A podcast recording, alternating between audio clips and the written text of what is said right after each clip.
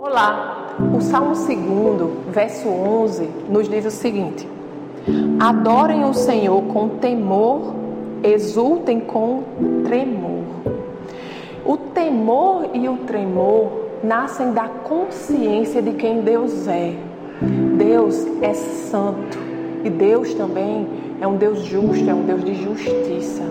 Então a palavra de Deus, ela nos instrui aqui a adorar ao Senhor com temor, porque ele é santo, nele não há iniquidade, nele não há mistura, nele não há imundície, nele não há impiedade. E a palavra de Deus nos ensina que nós devemos ser santos porque ele é santo. Então, para adorarmos verdadeiramente o Senhor, devemos andar numa vida de santidade. Uma vida que agrada a Deus, uma vida que adora o Senhor é uma vida de santidade. E ele fala aqui também, o verso 11: exultem com tremor, ou seja, alegrem-se com tremor.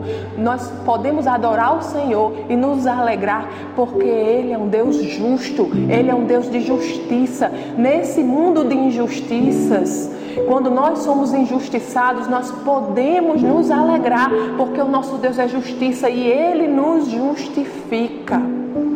Então, se queremos verdadeiramente adorar o Senhor, nós devemos adorá-lo com tremor e com temor, confiando que o nosso Deus é santidade, que também é justiça e nos chama a responsabilidade a viver uma vida santa e uma vida justa. Amém? Vamos orar?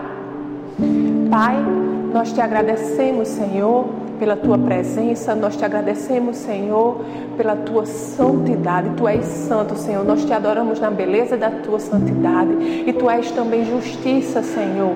Pai, ensina-nos, Senhor, a cada dia a viver uma vida de santidade, uma vida que adore a ti, Senhor.